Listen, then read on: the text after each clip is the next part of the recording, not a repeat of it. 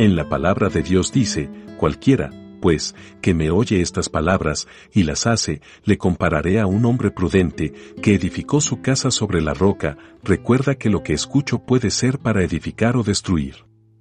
No olvides seguirnos en nuestras redes sociales como Iglesia Querit y acompañarnos en nuestros en vivos todos los domingos a las 9 de la mañana. Dios te bendiga hoy y siempre. Dios te bendiga. La reflexión para el día de hoy tiene como título La llamada. Una de las herramientas que más utilizamos para comunicarnos con las personas que no tenemos cerca son las llamadas telefónicas. Las herramientas las cuales nos permiten hacerla han evolucionado al pasar de los años, pues pasamos de un teléfono fijo, el cual tenía una ruedita que uno introducía su dedo y empezaba a girar en el número que necesitaba, a unos teléfonos un poco más sofisticados los cuales tenían teclado y hoy en día teléfonos inalámbricos y hasta los celulares. Recuerdo también que cuando yo no le contestaba las llamadas telefónicas a mi papá, él se desesperaba muchísimo, hasta le daba un poco de ira y de mal genio, pues era la herramienta más fácil para que él supiera de mí, de cómo estaba y de a qué hora llegaba a casa.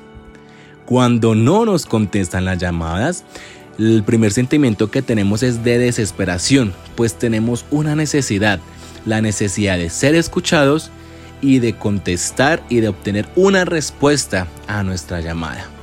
El Salmo capítulo 4, versículo 3 dice de la siguiente manera, De algo pueden estar seguros, el Señor ha separado para sí a los justos el Señor me responderá cuando lo llame.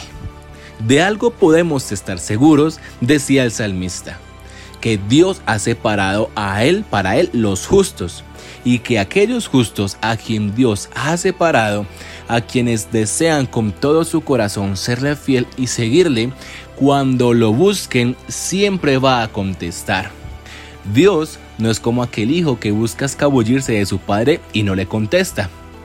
Tampoco es como aquel novio, novia o quizás esposo, el cual busca no contestar el teléfono para no saber dónde está ubicado en ese momento. Dios no es así. Según el Salmo, Dios responderá siempre, siempre cuando lo llamemos. Estar en nuestro lugar secreto es comenzar una llamada con Dios.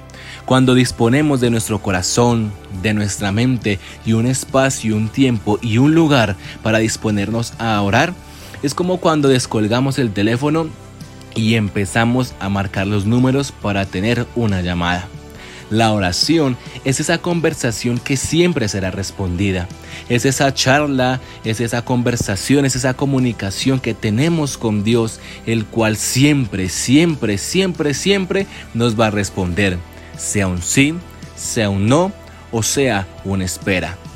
Dios siempre te escucha. Por eso hoy coloca esta reflexión en nuestros oídos y nos indica que podemos presentarle todas nuestras oraciones, todas nuestras peticiones, súplicas y ruegos delante de Él a través de la oración, pues Él siempre lo escucha. Y mejor aún, Dios siempre nos responde. Quizás no de la manera que deseamos, quizás no de la forma que queremos y mucho menos quizás en el tiempo en el cual nosotros tenemos estipulado que Él lo va a hacer. Pero sí, Dios siempre nos responde.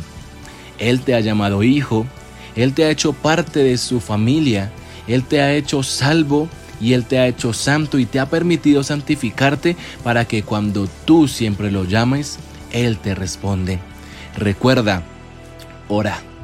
Ora porque la oración es esa conversación la cual Dios está esperando que tú inicies mediante esa llamada, separando el tiempo y separando el espacio que Dios hoy te ha dado para acercarse a Él.